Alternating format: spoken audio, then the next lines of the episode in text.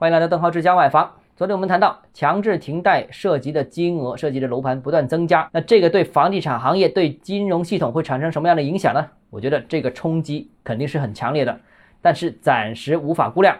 如果大量的贷款者不按时还款，会怎么样呢？肯定会直接影响到银行系统的资金周转。那如果最终银行系统的资金周转都出现问题，后续的情况肯定是不堪设想的。另外，停贷事件也可能导致购房者的信心更加不足啊！这么多烂尾，别人都还不上了，这自己还买不买了？不敢了。那如果有更多人不敢买房、不愿买房、不敢贷款的话，那最终的结果可能导致到房地产销售额可能会出现进一步的持续下滑。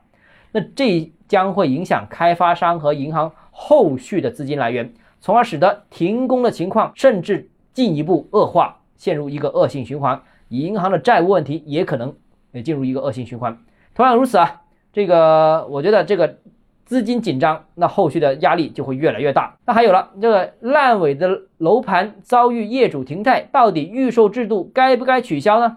当前形势之下，有人认为这个预售制应该赶紧取消，我觉得这个是一个不负责任的说法啊。目前形势下更加不能取消预售制度，为什么这样说呢？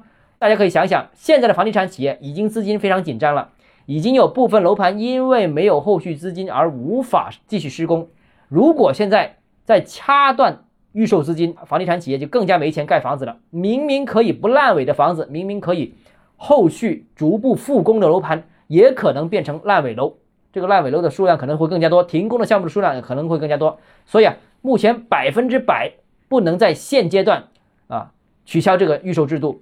而预售制度的反思当然是可以有的啊，包括在这个市场条件稳定的情况下，逐步提高预售的条件门槛啊，进一步加强资金监管，最终在条件成熟的时候再推行这个所谓的现房销售啊，当然这个终极目标了。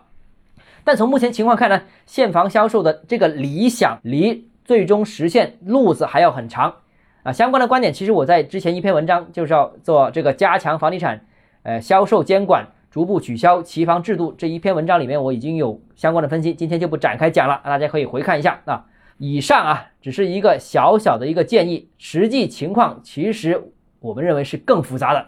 那当然，我们也希望。银行和地方尽快出台相关的解决办法，也希望这次危机能够尽快得到妥善的处理。好了，今天节目到这里啊，如果你个人购房有其他疑问想跟我交流的话，欢迎私信我或者添加我个人微信，账号是教买房六个字拼音首字母小写就是微信号 d h e z j m f，我们明天见。